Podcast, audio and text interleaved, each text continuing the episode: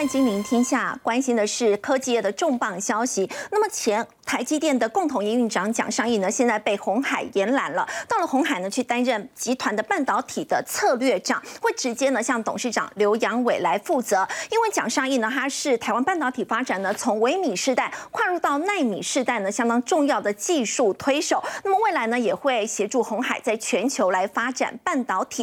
另外，全球的科技包括在戏谷呢，现在纷纷传出了。裁员潮，没有想到呢，这个抖音呢，却是呢在逆势增而且在全球呢开出了高达三千个职缺。另外，在金融业的这个消息要来关注的是，为了满足投资人呢，那么对于领取股利的期待，在中信金之后呢，现在国泰金他们也研议以法定营运公积跟基本公积呢，要来配发股利，预告国内的金控业呢，明年可能会出现这个史上相当罕见的公积配息潮。这对于投资人来说呢，会有什么样的一个影响呢？我们在今天节目现场呢，为您邀请到资深分析师谢承业，大家好；正大国关中心兼任教授汤少成，大家好；金周刊顾问林宏文，大家好；以及资深分析师李永年，大家好。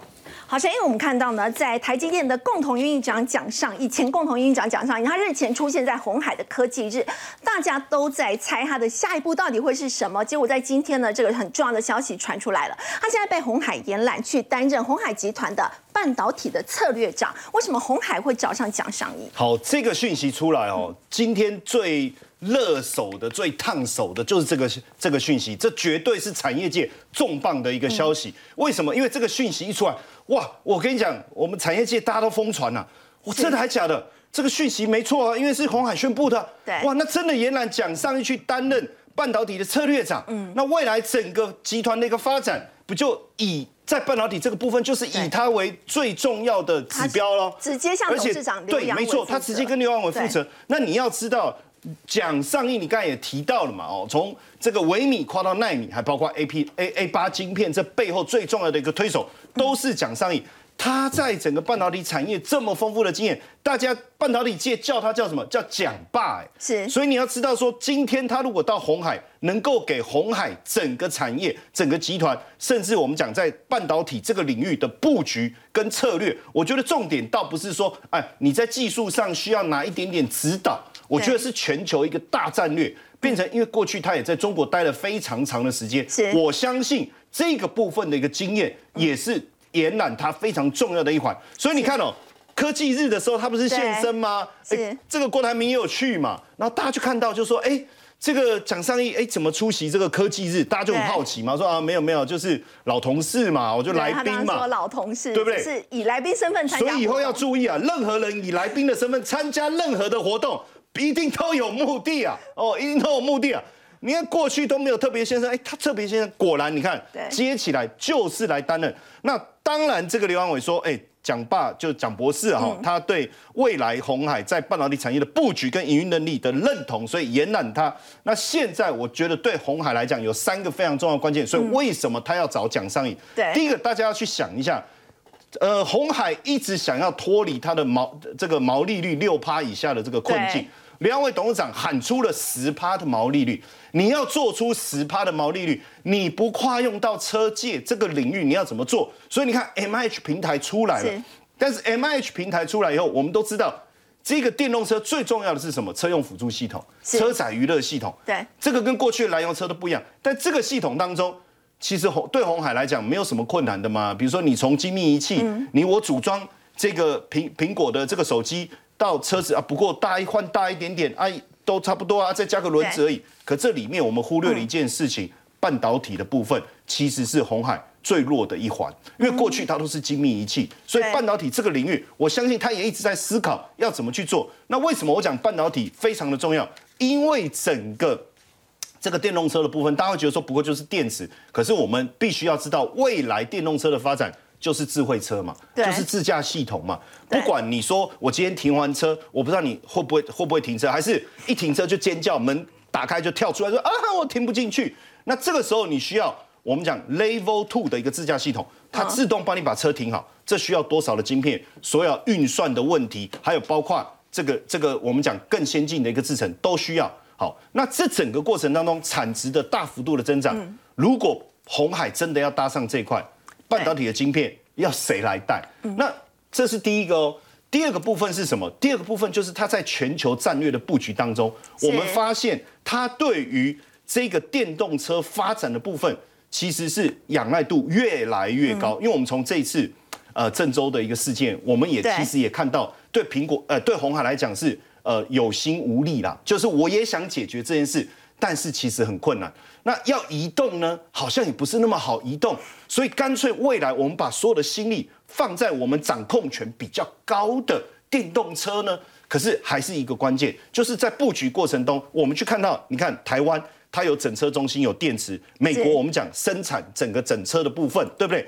但是有没有发现电动车的材料的问题？还有一个是什么？就是半导体，车用半导体这一块，其实我发他一定发现说，他在整个布局的过程当中。电池没有问题，哦，整车没有问题，可是晶片的技术产生了一个很大的困难，而且我相信啊，就过去红海的经验来讲，精密仪器的部分，它唯独缺乏了半导体这一块。我相信大战略部分，他一定在想，完了这一块我们少一块，我们要去哪里延揽具备这种所谓国际战略思维，还有所谓技术领先的这样的一个人物，而且有指标性，而且未来有没有可能？刘安伟不再需要到到这个印度、到印尼、到海泰泰国去谈，因为他是整个集团。那你电动车这个部分要由谁出面去谈？有够重量级又有指标性的，那不就是蒋尚义、蒋爸吗？所以你看他，我我在想，蒋爸他之前啊，不是也被延揽到中心吗？又到武汉红星，又回去中心。他曾经讲过，他这辈子做的最后悔的事情。陈燕，这会不会也是一个人才争夺战？就是在美中供应链现在在切割的情况之下，最后蒋尚义他是选择留在台湾。对，当然，因为哦，我我觉得在这里面呢，我们必须去看到一个非常重要，因为我们过去节目一直在谈，就是说。呃，我我不喜欢讲去台化这这个概念，我喜欢讲台湾加一，就是说，除了台湾这么重要的一个半导体的战略地位之外，大家都在思考说，哎，我怎么样在美国在哪里在增加？可这当中有一个非常重要，就是我就是台湾半导体界的一个人才。过去台积电培养了这么多这么多的人才，那现在对全世界的半导体的一个发展过程当中，他们发现了一件事情：有资金你可以解决的是什么设备的问题，但是你解决不了是什么人才的问题。大家别忘了，整个团队哦，包括我们讲从这个微米进到奈米，甚至我们讲夜鹰部队哦，A 八整个晶片的一个发展过程中，你知道为什么当时这个中心要挖蒋爸吗？因为他一声令下，要多少人能够带多少人啊？要多少人他能够带多少？他就马上可以带多少？有办法？你需要什么人才？半导体界的什么样的？呃，他他精准到什么程度？你把人才的技术的清单开出来。我直接帮你填上去，什么样的技术清单，谁来做这个位置是适合的？别忘了，最早过去就是讲吧，他能够把适，就是我们讲适当适才适所，每一个位置帮你点出来要找谁，他可以给你很明确的指引哦，你不会去挖到不对的人才。所以这一波对的人摆在对的位置，对的人摆在对，所以这一波的我觉得半导体大战在这当中，我们也看到了一个非常重要的关键，没有年龄的问题。重点是什么？重点是它背后所带来的一个技术以及半导体产业的 know how，而这样的 know how 绝对会随着时间的演进，还有美国晶片这个法案，还有美中之间关系的紧张，而对台湾人才的需求是越来越高哦。所以这一次，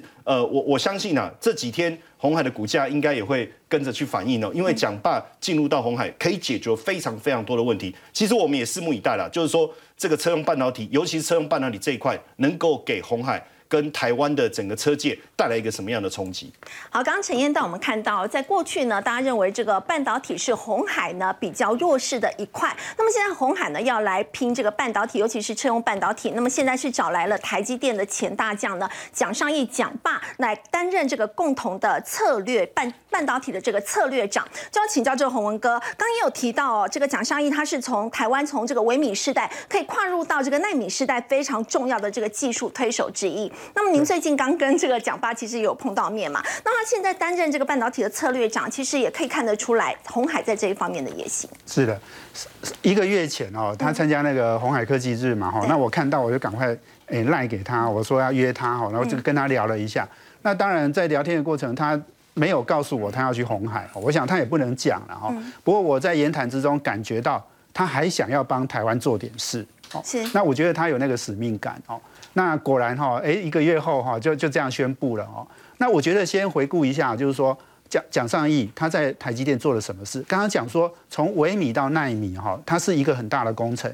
记不记得我们上次在节目也提到？呃，台积电有研发六骑士嘛？哦，是那时候他们在两千年的时候做了零点一三微米的这个制程技术，做得非常成功。那零点一三微米哈是微米嘛？哈，刚刚讲，那从微米跨到纳米哈，蒋尚义贡献非常多。是。零点一三微米也是台积电，就是说。摆脱哈联电的呃纠缠哈，然后往这个一线大厂去去发展，拉开距离，那时候其实就跟联电就就分开了哈，就两从两千年开始哦，那呃这个当然后来呃他的二零零八年金融海啸哈，那那呃这个 CEO 蔡立行下台，张忠谋回国之后，他又大量的投资哈，所以那一波拉得更大，所以那个二零零九年之后，其实台积电就变成是一级大厂的哦。那我我想就是说，蒋尚义在台积电。刚刚讲的就是说研发跟制程，哈，他都参与非常多嘛，哈，所以我想他有非常好的经验。那另外他还担任共共同营运长嘛，哈，所以他在营运的整个公司的营运的架构上面，我想他也有很很多经验。所以今天我们问说，那他去红海要做什么事？我觉得红海现在当然有几件事要做，哈。第一个，当然研发跟制程这是一定要的，哦，那但是呃，红海的研发跟制程其实并并不会用到台积电那么先进，哦。事实上，我们我们知道，就是说，呃，红海它现在投资的呢，都还是比较属于成熟到呃呃这个呃先进的这个过程里面哈，都都比较偏成熟。为什么？因为车用半导体不需要那么高阶的制程。好，那我想红海它现在主要的几个重点，就是说车用半导体，嗯，第三代半导体。另外，红海也讲说他们要做低轨卫星嘛，哦。那所有这些相关的呃这些产品，它都需要半导体。哦，那而且红海是要把半导体的比重哈拉高很多，它才能够改善刚刚讲的那个它的毛利率嘛。哦，那我觉得红海的走向哈，其实跟台积电是非常不同的。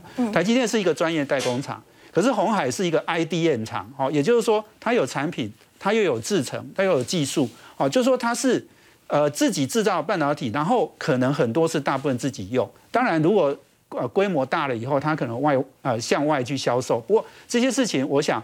蒋尚义对蒋尚义来讲，就是说他他是一个呃很就像一个半导体的很很呃我们说图书馆或资料库一样哈，呃这个如果刘阳伟有很多的问题要问他，我相信他都可以给他很多的意见呐。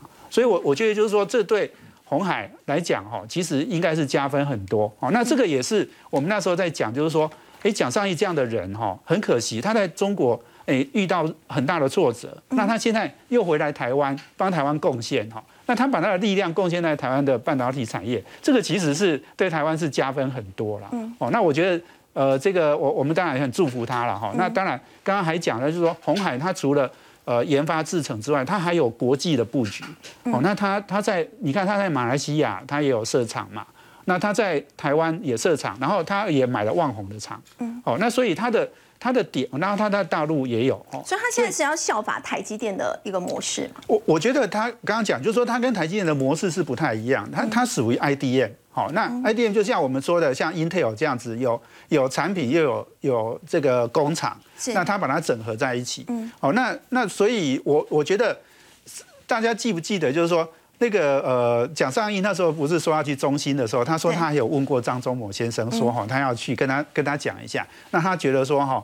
哎，这个这个没有竞争，好，他觉得去中心啊，跟台积电是不会竞争的，他不会做出对台积电有有这个损伤的事情，好，那我觉得他现在来红海更不会有损伤，因为因为红海的模式就跟台积电是很差别完全是不一样的，对。对，所以我觉得这个是不一样。洪文哥，你刚刚有提到他之前有到这个在中国大陆待过一段时间嘛？他自己也大爆中心的内幕，说他这是他一生最蠢的决定，因为他二进二出，而且他先之前也出任过这个武汉红星的这个 CEO，他在期间也爆出这个好像公司的财务危机，那么被称为是世纪的骗局。他也说这是一场的噩梦。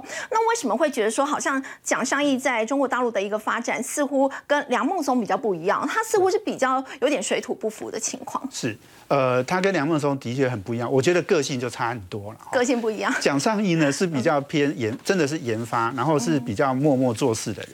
那梁孟松不一样哦，梁孟松其实是一个个性哈，头角峥嵘，很想争，呃，很很想要去争位置的人。哦，你可以看出比较强悍，对比较 aggressive。所以你看他在台积电哦，他没有做到那个研发的那个副总的位置，他就他就不高兴，他就离开了。然后去他去三星，然后他去中芯。那讲一个有趣的，就是说中芯那个地方哈，梁孟松可以待这么久，我也很惊讶。大家想想哈，哎，这个不是一堆一堆台籍的这些呃人人哈的人都离开了嘛，都回来了嘛？哎，梁孟松还在那里耶，哎，表示梁孟松哈可以跟那一批人哈共事哈。表示这个梁文松的本身哈，我想他也不是一个省油的灯啦哈。我想他可以跟这些哇这种这种复杂的环境，他还能生存哦。表示这个人的确是有两把刷子，除了研发的能力之外哦。嗯。那刚刚讲的就是说，他们哎蒋尚义跟梁文松还有一个很很有趣的竞争点，就是刚刚讲的梁文松跑去三星嘛。嗯。那那时候 A 八的晶片，我们知道那个苹果的晶片哈。A 八的时候是在台积电下单，可是 A 九被三星抢过去了。对，好，那所以那个时候其实梁孟松是有贡献一点，可是 A 十哈。蒋尚义又把他抢回来了，所以他们两个其实是有一点点哈，也也是真的就是竞争，就是有一点情节，也会有点余量情节。所以为什么梁孟松后来，哎，后来那个蒋尚义去中心哈，梁孟松跟他就处得很不好，他不是一去就马上发表一个声明嘛，说对。对，说不他不高兴嘛，哦，是，所以我想这个这个过节哈，可能是之前就累积出来的。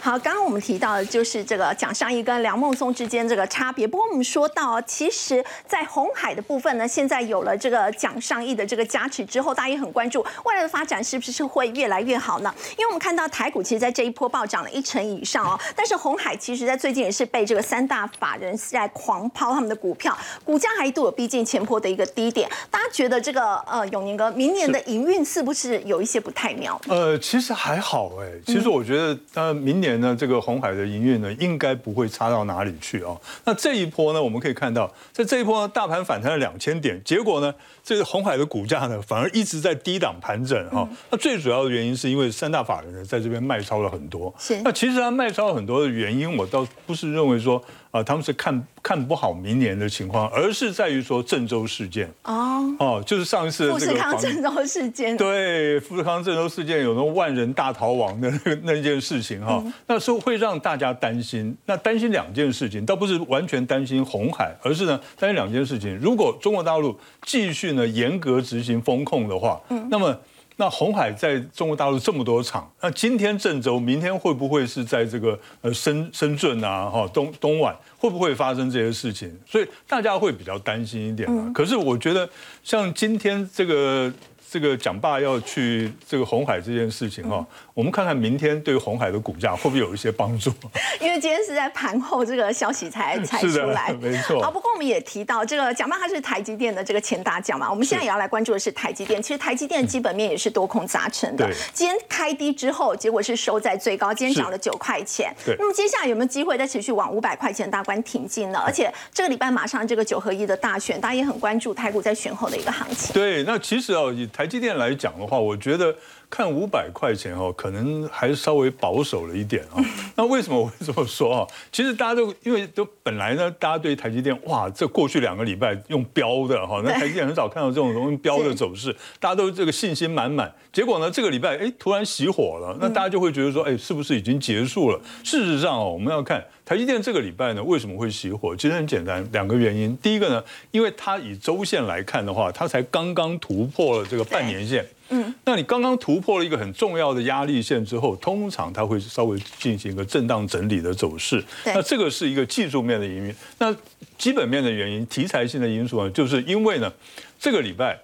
这个接下来二十六号叫这九合一大选，那市场观望的气氛本来就比较浓厚，而且呢，在过去这几天呢，这个几个交易日啊，哈，美元又开始反弹了，那外资呢也开始比较却步不前了啊，那所以呢，这个是造成它股价在盘整的一个原因。可是呢，你如果从技术面来看的话，我觉得啦，台积电。要突破五百块，困难度不高。为什么呢？因为大家看一下，它前一波从六八八跌到三百七，有没有？哦，一共跌了三百一十八块，哇，跌得大家心都碎掉了哈。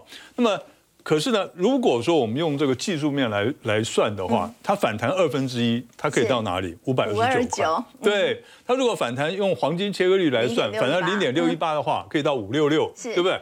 所以呢，那刚刚好。那年线的位置在哪里？年线的位置呢，在五百二十五块。对，哦，两年线的位置在哪里呢？五百六十块，是不是刚刚好？所以呢，我觉得啦，它最小的满足点应该可以到年线的附近。是哦，那么呃，进一步如果整个就国际局势大好的话，股市也大好的话，那么来来挑战两年线，呃，也呃也可能应该不会有很大的问题啊。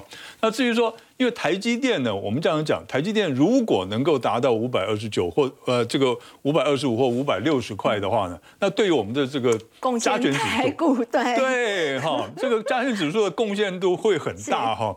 那么事实上哈，大家看一下哈，我刚刚讲过了，因为这个六六都这个在二零一八年六都选举的时候也是这样，大家可能会想说哇，哎这个。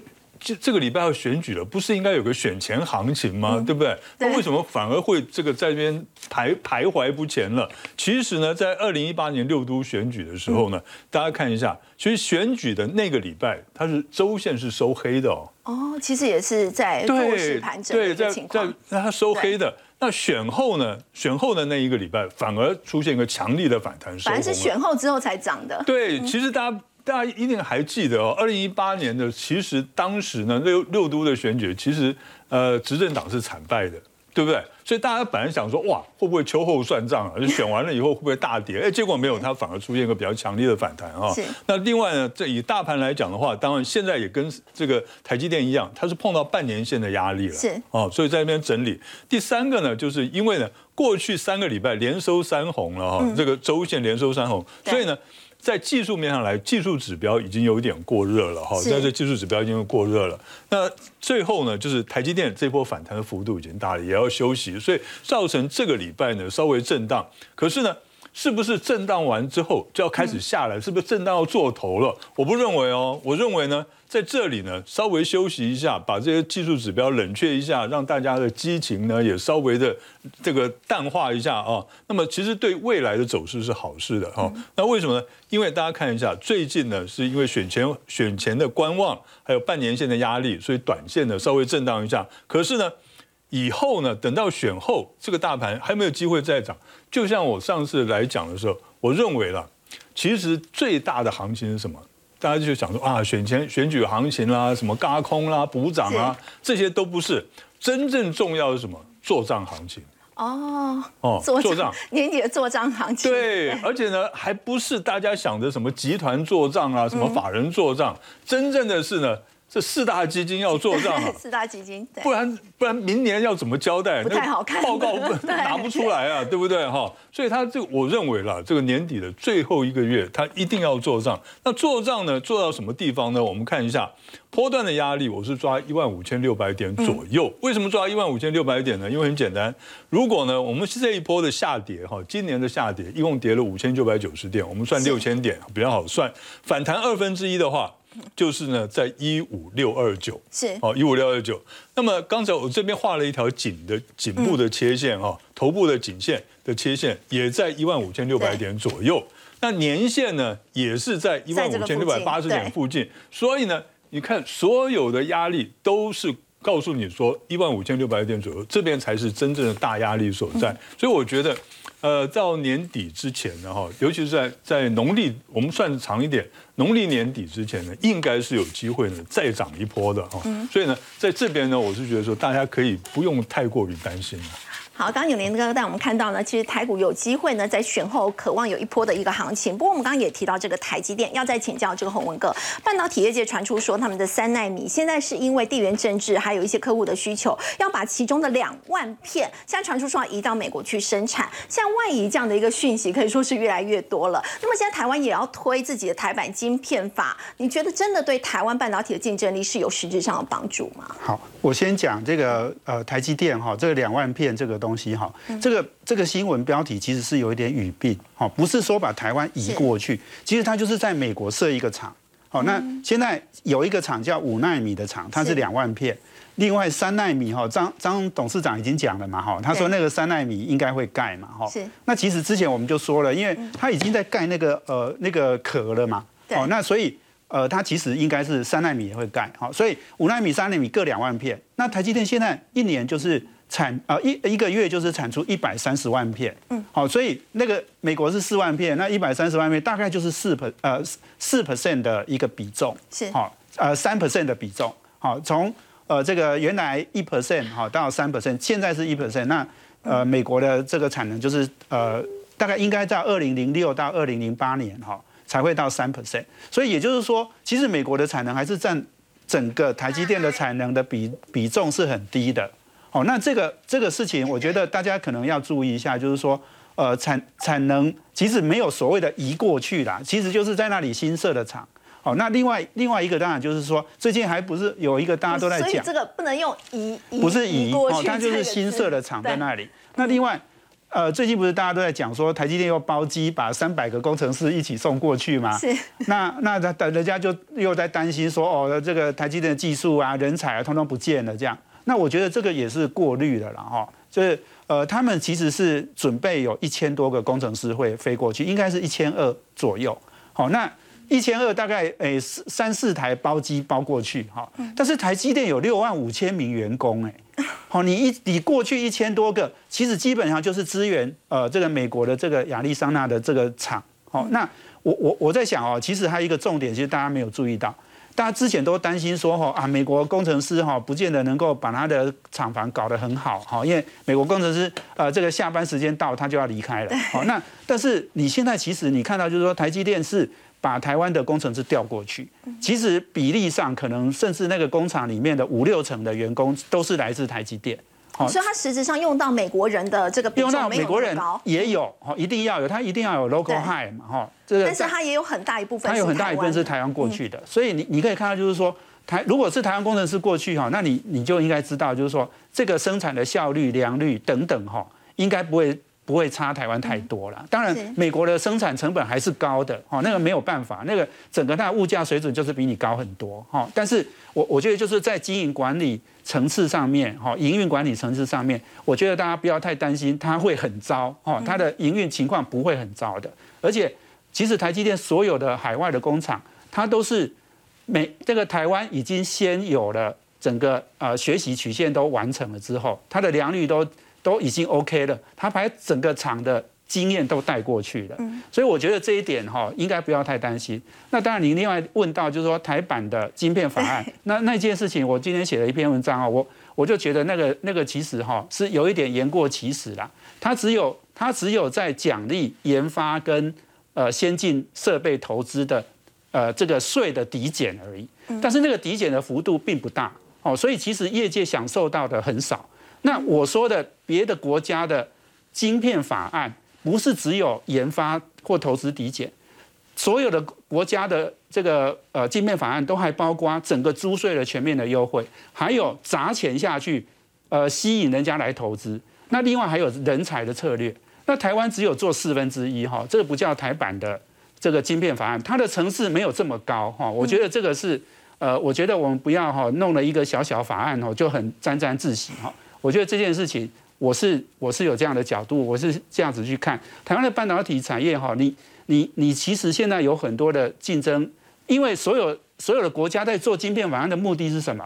就是要降低对台湾的依赖啊。是。现在你其实是人家要瓜分你的市场哎。对。你没有很紧张去应应这件事情，你你搞了一个很小的法案，然后说那个是我们我们国家的竞争力怎么样？我觉得这是有问题的。台湾的问题其实还是有很多，我们只有在。制造跟封测很强，IC 设计也没有这么厉害。IC 设计设计全世界第二，可是离第一名很远。哦，那我觉得我们，那我们还有很多，我们的设备也不行啊，我们的材料也不行啊。我我们有很多的地方还有问题。那我们没有针对这个问题哈去补弥补哈。那我们弄一个小法案哈，这个是不要太高兴。好，刚刚洪文哥有特别提到这个台版晶片法呢，可能在实质上对于台湾这个半导体能不能够真的受惠呢？其实目前呢还是一个未知数。不要请教唐老师，当原本觉得这是台版晶片法可能可以放缓这个去台化这样的一个情况，您会怎么看？因为我觉得去台化好像是一个假议题啊，假议根本就不是很 不能说是一个去台化啊。我觉得这像是那个那个那个细胞的这个这个繁殖啊，就是意思就是说我这个细胞切一块到那边去的话，然后就落地生根了，到那边去又去开花结果了，是这样子的，并说对我自己就对对着细胞的本身来讲啊，它只是一小块，它并不是说我把我的这个整个的啊我的核心啊，我全部都搬过去了，不是这样子的，它只是一小块啊，一小块，然后到那边去，然后到那边去以后呢，帮助那边，然后适应那边的环境，因为呢，美国那边的。他们那边的这个工作习惯啊，跟我们差不多，差很多的。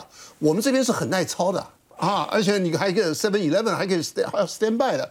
他们那边 你刚刚讲了，时间到了就下班了啊，下班了以后要休假了，啊，周末了什么的都要休假了等等。所以说这个成本一定会差很多的啊，而且美国那边的物价啦什么等等这些东西。那所以说呢？这次的这个我们看到的，包括这个晶片法啊，刚刚是洪文兄讲的，我觉得非常之非常赞成的啊。意思就是说，我觉得啊，大概不无小补了，只能够这样讲，因为我们的问题还很多啊，包括你譬如说你材料的问题。哦，你还有这个人家在抢你的市场的这些问题，那这些问题的话，那当然这个你要花大钱啊，不是说像像这样子，只是一个好像这个小儿科的这种方式，对不对？可是我觉得这个多多多少少是一个起步啊，是，只是说刚开头而已了。那后来那就要再看嘛，那就要看看后来我们这边还是有些啊什么样的啊这种准备。我倒觉得说这一块，而且这条路是非走的一条路不可。啊，这个是太重要了，对台湾的这个生存来讲是太重要了，所以我觉得我对这个目前的这个情况来讲呢，我觉得我还是有一些期待的。好，其实半导体在今年杂音很多，全球的科技业也纷纷传出大裁员的消息。不过呢，这个抖音的母公司字节跳动呢，却是在全球呢逆势在增财。我们先休息一下，稍后回来。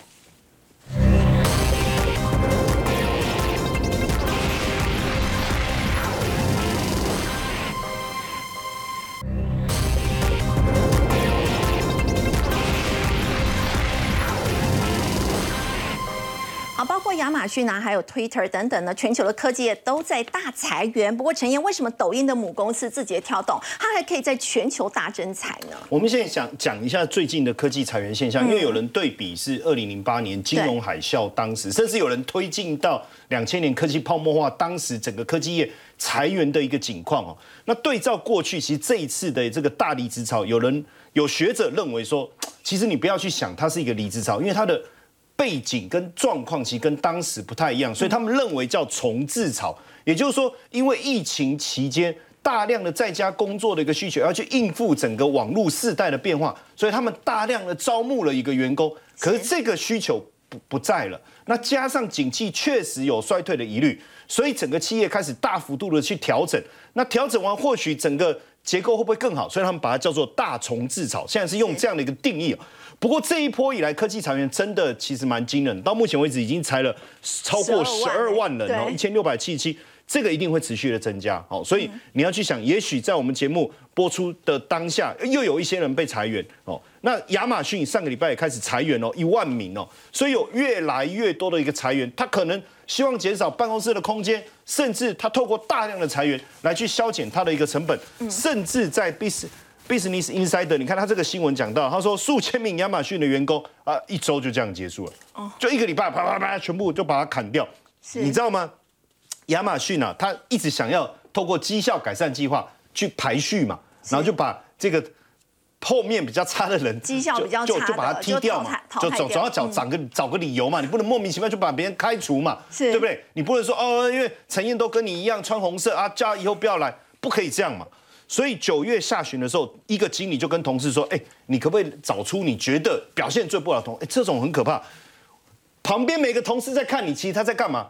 哎，这个人表现不好，这个人表现不好，彼此打分数啊。同事之间彼此勾心斗角，叠对叠的感觉。其实不是我要把你 fire fire 掉，是大部分的同事都觉得你表现不好啊。结果你知道吗？而且你隔天十点就要回复给主管。果然没多久，哎，十月中啊，就有人开始被裁员了。”各个几个，包括这种机哎机器人，算是现在最主要先进发展的部门最夯的。你知道，甚至这个有有父亲他被裁的时候，他就大家都很担心嘛，谁会被裁？谁都不知道啊。大家就弄了一个社群在那边研究啊，甚至很担心说，哎，那我被裁，我要怎么跟我儿子讲？我儿子说，在我在亚马逊工作，他觉得很骄傲。出现这种担忧哦，那现在也停止招聘嘛，然后用排名的方式来竞争。其实我觉得这样的一个风潮，其实会让整个科技圈非常非常担心哦。而且包括你看 Meta 啦、Twitter 都在裁员。可是很奇怪的事情就是说，这个裁员风在美国的整个科技圈是蔓延开来。嗯，那这些人被裁，你就没地方去了，对不对？是可是很奇怪，就是 TikTok 既然开始哎、开始招聘哎，嗯，而且你看哦，Twitter 才五十趴嘛，嗯，Open Door 才十呃十三趴嘛，哦，是呃18%十八趴哦，Meta 是才十三趴，哦对，Lift 也才十三趴，哎，奇怪，结果 Twitter 大量增援呢，它已经拥有一千多名公司，对，它我 TikTok 未来三年还要增到三三千名，所以它是倍增呢。他在干嘛？他是脑袋坏了吗？还是怎么样？经营策略有问题吗？我跟各位讲，还真不是。我们仔细来看一下 TikTok 哦。T 嗯你有 TikTok 吗？如果没有，你不是年轻人，我有 TikTok 哦。我跟各位讲哦，而且我日更哦哦。那随着 Meta、Twitter 哦、Snap，它现在步履蹒跚。我跟你讲，广告的部分，现在尤其是包括 Meta 很多诈骗的广告，是现在几乎大家不到 Meta 这些地方登广告了，真的。会去登的都是诈，呃，不要讲都是诈骗，大部分我讲实在话，所以大家开始去 TikTok 可以看到这个机会，哎，你广告预算减少了，你总是还是要登地登广告，你去哪里登？哎，他发现说我应该在这时候开始调整预算，营销人要调整预算，我们开始扩张，所以你看哦，他开始做。更吸引人的广告商平台，因为 TikTok 一直在延揽这些科技人才。为什么？因为广告现在非常非常混乱，Twitter 啦、Snap 也好，其实他们找不到广告商愿意进来，就我刚才讲的。而且 Meta 收到这个隐私权的一个问题，他也很难精准的去丢广告。你如果最近有在注意，你发现 Meta 现在广告都是乱丢了。哦，跟你没有什么关系，他也也也在你眼前曝光，就是这个最大的问题。而 TikTok 怎么去做？哎，比如说我我像像我，哦，我可能有拍一个短影音，哎，也许他就可以透过真人在直播的时候，同时能够去带到广告的这样的一个方式。对也就是说，比如说，哎，肥鱼，你你你你可能在那边啊吃个东西，秀一下短影音，然后突然之间旁边就秀出来，哎，这个这个餐点，你马上你就可以订得到。他就马上就可以下单哦，直接下单哦，或者说你今天穿的这套衣服很漂亮，然后旁边马上就退出那个服饰订购的购物车，就直接连接。他们做到这个样子，而且它的是这个 AI 计算之精准了哦，它推就不是你你你跟你没有关系的，而且我们看到它的成长速度是快哦。二零二二年线上影片广告的时候，一千八百九十亿，以前广告都平面，现在广告都是影片，好 都是影片。然后 TikTok 占比哦，到二零二七年的时候，你看到、哦、包含了 TikTok 跟抖音哦，它干掉谁？干掉 Meta，干掉 YouTube，成长到三十七趴。而且你注意看这一次的哇世足赛，对不对？最火热的世足赛，抖音啊，它既然哎，我们一般认为说你这个转播权应该是大的媒体，对不对？哇，结果你在这个抖音平台上，你就看到那个刚好可能那个抖抖抖，就那一分钟，这个那个球踢不进去，踢不进去，踢不进去，就重复播这样的一个概念哦。那当然包括 TikTok，它也把这种运动的这种概念整个带进去，整个风潮会把它带起来。而且这样，我刚才讲这种销售电商的模式真的很广泛在传，包括在英国、在美国，你知道现在有个 TikTok Shop。就我刚才讲，有没有？你看，你你你在你你，比如说你到英国，你在路上玩玩玩，哎，它既然就播了，大部分人直接看直播，直接买，甚至连这个 Book Talk，就是他读书跟你讲一讲，他就跑去那个食品实体书店买书。所以现在来讲，包括美国、英国还有亚洲七个地方已经开始启动这个风潮，我觉得会蔓延开来。好，刚刚陈燕带我们看到，为什么全球科技业都在大裁员的时候呢？这个抖音呢还可以在全球逆势大增财。我们要请教洪文哥，我刚刚也有提到这个 TikTok，它现在有 TikTok Shop，它现在不止转型电商跟亚马逊在竞争，它其实也有在进军医疗市场。对，我想 TikTok 为什么可以逆势增长，就因为它做得好嘛，因为大家都在看它嘛，而且呢，其实刚刚讲到它进军医疗跟电商哈，这个也是有道理的哈。你你如果去分析他使用的人哦，真的年轻人居多，所以你你如果去看哈。呃，他从十九岁到三十岁，大概占他二十五 percent 的使用者哦。那三十到四十又占二十五 percent。那这两这两块族群哦，就五十趴了哦。那当然还有更年轻的哦，十九岁以下的、我想那那也是有哦。然后年纪大一点的也有哦。但是你如果想哈、这五成的使用者都是这些年轻，而且是刚好是消费群哦。呃，这个很有消费实力的人哦，那你你去看说，为什么他进军医疗？他在他在大陆花了十五亿美金去并了一家妇幼医院。医院，嗯，那家妇幼医院，他想要做什么？它是一个连锁的，在大陆有很多的医院哦。是那他要做什么？他其实要进军什么试管婴儿的领域，就是呃这个呃我们说的人工生殖这个领域。是那那你你各位想想，就是说刚刚讲到了，我为什么讲说它的使用者是那一群年轻人？刚刚讲十九岁到四十岁，刚好就是结婚的年龄，然后可能小孩也生不出来的年龄哈，所以他需要好用到这个生殖医疗嘛，哦，所以你看哦，他他做任何事情哈，他还是会有把他的这个效益做延伸的。是好，那另外电商，电商我想这这个就更容易理解了哈，因为电商呃基本上他们现在。呃，这个 TikTok 有成立一个呃公司叫做 If You 哈，那个 You 哈不是 Y O U 是 Y O O O U 啦哈，这个我也不知道怎么念，三个 对，Y O U。我我想这个很年轻的品牌哈都要取这种哈让人家看不懂的字啦哈。那这个这个 If You 呢哦，他我想他他做的呃目标哈，当然就是一样的，他要抢那个低价的，好快时尚的，然后呢。呃，这个可能就是跟大陆很多的企业哈做的是很类似的。那如果你要讲，就是说电商去买东西，大家大家都想到亚马逊嘛。可是事实上，现在在好几个哈这个国际上的这个知名的品牌网站里面哈，就是说用呃就是电商拿去买衣服的这个哈，很多都是大陆的。好，有一家 S 呃 Shein 哈这家公司其实就是大陆那个，我小孩还在上面哈。曾经搜寻过，还还还买的东西，那衣服都很便宜，十几块美金，一次买就买了好几件，哦，然后一次寄来这样子，哦，那虚印这个公司呢，它其实它已经做到上半年已经做到一百六十亿美金的营业额嘞，对，哎，这很很惊人哎，它可能一年要做到三百亿美金，所以这个呃 TikTok 哦，你现在也走这条路，刚刚讲的，它要变现，它要把它的这些呃年轻的消费族群变成，当然你想想看，你看了一个影片，看那个。女生穿的衣服，你会想要去买哦。如果你有那个那个很很漂亮的女生穿的，哎，你你就想要买嘛。那那他他知道很多的这些消费者的习性，哦，跟他喜欢什么东西，然后他就可以喂给他这些资讯，让他去买东西。好，刚刚我们看到呢，是在这个抖音的一个部分。不过我们稍后要回来关注的是在金融股。我们说到中信金之后呢，国泰金它在昨天的这个法说会有透露说呢，现在要用这个法定营运公积跟资本公积来配发股利。那么接下来对于买金融股这些投资人会有什么样的影响呢？我们先休息一下，稍后回来。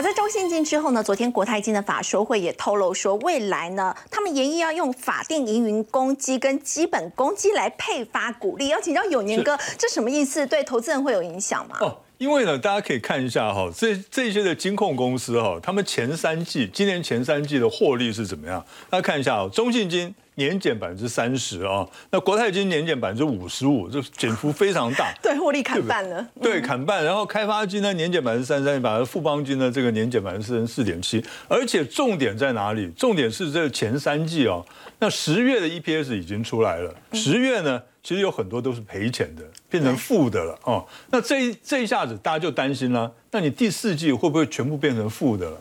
那把前面的这个赚的抵消掉了以后，那你明年还配得出这个股息来吗？大家买金融股很多都是为了它要配息。对，因为存股嘛，存股族的话就是赚利息钱而已。那你现在万一？股息配不出来的话，那我存股存什么意思啊？对不对？所以大家会很担心。那所以呢，其实我们可以看到这一次呢，他们这个像是中国信托在上礼拜已经这个举办过法说会了，然后国泰也是一样哈。那举办法说会的时候，他们两个共同的讲法就是怎么样？我用这个未分配盈余，还有呢资本公积拿出来呢，明年来配息。所以你们不用怕，不用担心，我们明年一定会配息的。它就是这个意思啦，哈，就这意思。因为呢。其实，在这一次的法说会呢，哈，这个大家最关心的就是这几个问题嘛。第一个就是呢，金控双雄他们的防疫险，还有它衍生出来的这些增资的状况到底是怎么样啊？哈，到底赔了多少钱啊？但其实这个问题，我觉得倒不严重。大家真正关心的是股债投资的绩效，嗯，因为那个净值实在是被砍得太厉害了哦。它那个所以寿险的净值被砍得太厉害了，所以。这个这一个一连串衍生出来的，就变成说明年你到底发得出发不出股息？所以他们这一次的这个这个法说会呢，他们就相当的坚定的告诉大家，不用怕，我们手上的钱还很多哦。所以呢，我们明年是发得出股息来的。当然，第一个。他们要经过金管会的同意。是哦，为什么呢？因为我们看一下哦，它这个意义在哪里哦？什么叫法这个法定分配未分配盈余跟这个资本公积？那这一些的，因为这个叫做什么？就是说，它这个资本公积，就是说资本超过股票面额的部分哦。对啊，那这个部分呢，这个是资本公积的部分。另外，保留盈余就是我们公司呢，在过去历年来累积没有分配出去的盈余，因为呢，我们几乎了大部分的公司啊，不太可能，尤其是金控公司，它不太可能说我今年赚了一每股赚了三块，我就配三块给你。不太可能，大概最多就是配个百分之七十了不起了。那历年来呢，累积下来的，那可是呢，你不是说我剩下的多少的保留盈余，或者是资本公积，我全部都可以这个配出去的，不是的，他要减掉呢这些负面的这个负的这个损失啊，负面损失就是说，比如说它其他的项下有一些亏损啊，一些呆账啊，它这个要扣掉，那剩下来的才能够发配出来，而且呢，要等到这个金管会同意。所以呢，我觉得啦，这这个方式呢，用这个方式，第一个可以稳定小股东的心情，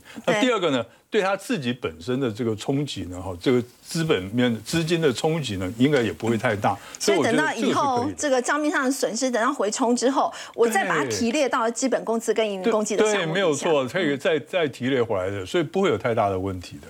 好，我们先休息一下，稍后回来关注的是美国副总统贺锦丽呢到菲律宾西部岛屿巴拉望去访问，他背后代表什么意义呢？先休息一下，稍后回来。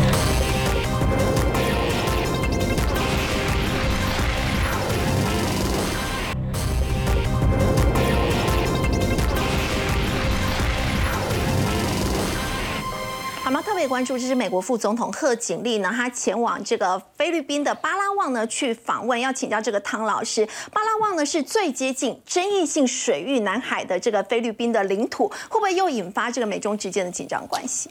我觉得应该是不会，为什么呢？就是因为它并不是所谓的争议性的这个岛屿。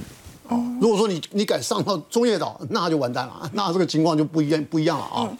那这个主要就是因为前几天啊，习近平在 G 二零跟这 APEC 啊，这个好好像这个啊站上了重新站上了这个世界舞台的中心，可是我不能说是中心，是中心的边边啊啊，就快到了啊，快快站上中心了啊！意思就是说，哎，他的这个这次的这个外交出击啊，呃，非常漂亮啊，尤其你看一看他这个教训那个加加拿大的那个那个杜鲁道啊，就好像是长辈对晚辈的那种态度啊。那当然，美方看到这个东西，绝对不会让中方这个专美于前嘛。那所以说，他这种动作，当然就是做一个平衡嘛。